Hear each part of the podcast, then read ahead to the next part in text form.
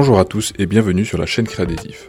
Aujourd'hui, nous allons nous arrêter sur la technique de personnalisation la plus simple et la plus efficace du marché, la sublimation.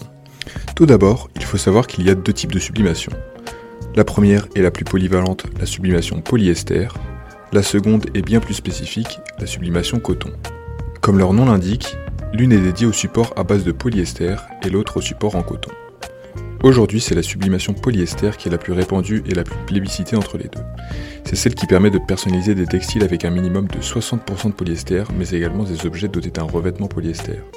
Et ces objets sont nombreux mugs, gourdes, sous-verres, magnettes, coques de téléphone, plaques photo, puzzles, il y en a vraiment pour tous les goûts. Alors qu'à l'inverse, la sublimation coton vous permettra de personnaliser seulement des supports textiles avec un minimum de 60% de coton.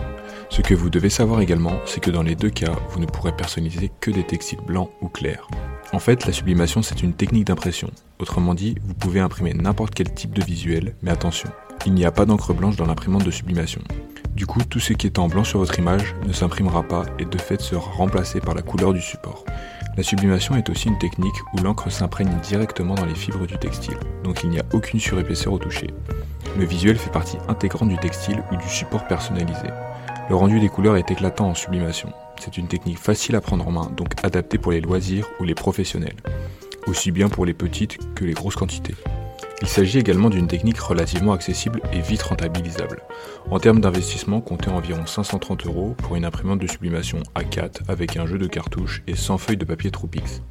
Ensuite, il faudra vous équiper d'une presse adaptée à vos projets, une presse à plat ou une presse à mug par exemple. Si vous souhaitez plus de conseils sur les presses, n'hésitez pas à nous contacter au 01 34 33 01 55. Vous l'aurez compris, la sublimation est la technique parfaite pour se lancer dans la personnalisation sans prendre trop de risques.